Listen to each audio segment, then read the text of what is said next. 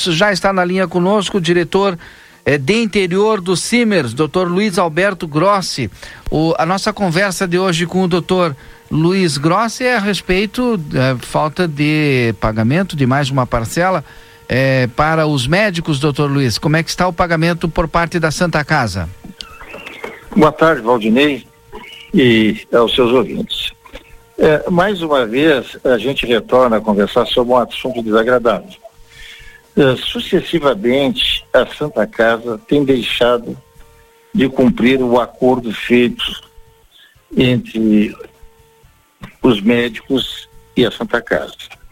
É, toda vez que se aproxima o dia 25, há uma inconformidade por parte dos médicos, pois os mesmos uh, têm alguns compromissos financeiros a cumprir, e o que está determinado é que nos dias 25 de cada mês sejam pagos pagos o salário dos médicos e aquela parcela de dezembro que ficou para trás e não é cumprido.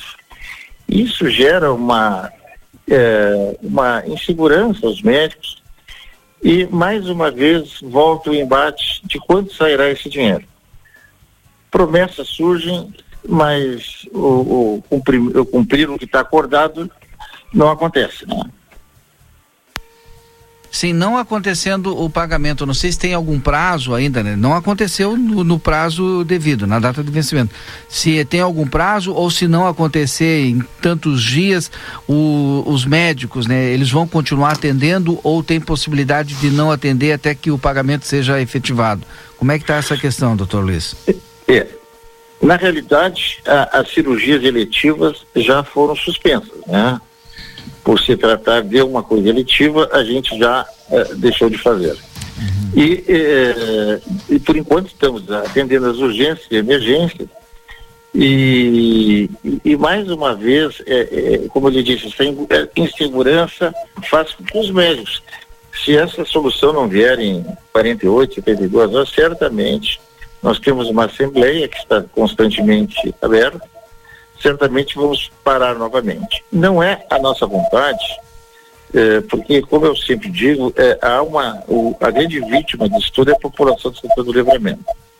Mas o que deixou mais chateado para nós, eu não sei se teve algum evento no final de semana aí, aí em Santana do Livramento, em que a prefeita cantava aos quatro cantos que estava em dia com o salário do, do, dos funcionários do hospital ou ela desconhece que os médicos também são funcionários, ou, sei lá, ou estava faltando com a verdade.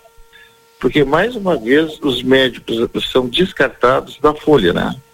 E, e sempre, a, apesar de sermos protagonistas do, do hospital, sempre ficamos em segundo e terceiro plano. E isso é que está gerando uma revolta. Então, o que, que nós vamos fazer? Vamos aguardar por mais 48 horas, vamos reabrir a Assembleia e vamos tomar a decisão que, que caberá nesse momento.